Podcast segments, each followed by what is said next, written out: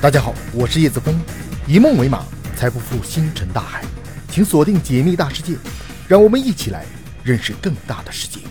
今天我们来聊渡渡鸟。渡渡鸟是一种分布于非洲东部海域毛里求斯岛的鸟类，其体型非常庞大，体重可达二十多公斤以上，身体高度可达一米。在长期的进化过程中，它们变得跟鸵鸟一样，失去了飞行能力。这种鸟于17世纪灭绝了，至今已有三百多年。关于这种鸟的具体灭绝时间，由于时间久远，并没有准确的时间。一说是一六八一年。至于它灭绝的原因，主流观点认为，渡渡鸟的灭绝与人类有关。将早已灭绝的动物复活，这种新奇的想法，很多人都是从上世纪的美国科幻大片。《侏罗纪公园》中了解到的，随着生物技术的进步，这已经不是天方夜谭。目前理论上，只要拥有灭绝动物的完整 DNA，科学家就有办法将其复活。受电影的影响，很多人应该都很想复活恐龙。不过，要想获取到恐龙的完整的遗传信息，实在太难了。毕竟，恐龙已经灭绝六千五百万年了。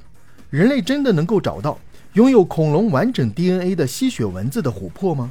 我看可能性几乎为零，复活不了恐龙，那么有没有可能复活别的动物呢？二零二三年二月，美国一家名叫克洛萨尔的科技公司宣布计划利用基因技术复活已经灭绝三百多年的渡渡鸟。他们的计划能够实现吗？渡渡鸟虽然已经灭绝三百多年了，但它不像恐龙那样只剩下化石。目前世界上仍有为数不多的几家博物馆拥有完整的渡渡鸟标本。这意味着，科学家能够提取到渡渡鸟的完整 DNA，还是有实现的可能性。据该项目的首席科学家 Beth Shapiro 介绍，他们将利用基因工程、合成生物学等多种尖端生物技术，让渡渡鸟在二十一世纪复活，让大众在动物园中能够亲眼目睹已经灭绝三百多年的鸟类。据悉，该项目计划用六年的时间完成这个目标。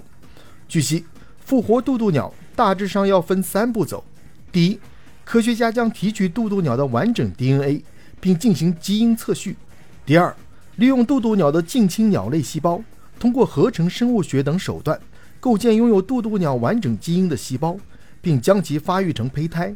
这是复活渡渡鸟过程中最难且最关键的一步。第三，将胚胎植入适合的母体中进行孵化，最终复活渡渡鸟。目前这一项目已经完成了渡渡鸟的基因测序工作，而在现存鸟类中寻找渡渡鸟近亲的工作也已经完成。目前已经初步确定是与渡渡鸟同属鸠鸽科的尼科巴鸠。接下来，科学家们将在尼科巴鸠的细胞上用渡渡鸟的遗传信息构建用于孵化胚胎的特殊细胞。至于结果如何，让我们拭目以待。除了想复活渡渡鸟。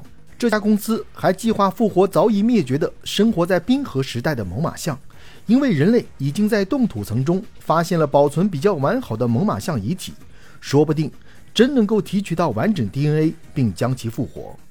生命已经在地球上繁衍生息了几十亿年，而在这几十亿年的时间里，灭绝的生物不计其数，数都数不过来。复活已经灭绝的生物，听起来是一件十分美妙的事。不过，事实可能并没有想象中那么美妙。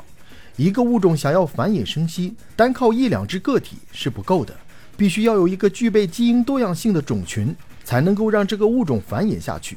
也就是说，就算人类能够复活渡渡鸟，如果失去人工干预，其最终恐怕仍会走向灭绝。而且，能够复活早已灭绝的物种，就意味着能够复活或者复制别的生命个体。这种技术一旦被滥用，可能会造成很大的社会和伦理影响，还会影响生物多样性以及生态环境。因此，这些技术的应用必须要慎之又慎，必须要得到强有力的监管。说实话，人类现在已经一步步向造物主靠近了。基因编辑、基因重组是对自然界中已有的基因进行修饰和拼接，而现在的科学家正致力于整个基因组与细胞的人工设计和合成，在细胞和胚胎层面。进行操作的克隆技术根本不能与其同日而语，这意味着人类除了能够复活已灭绝的生命，不久的将来还能够按照自己的意愿设计出自然界中没有的生命形态。事实上，人类现在已经能够在一定程度上自主决定进化方向了。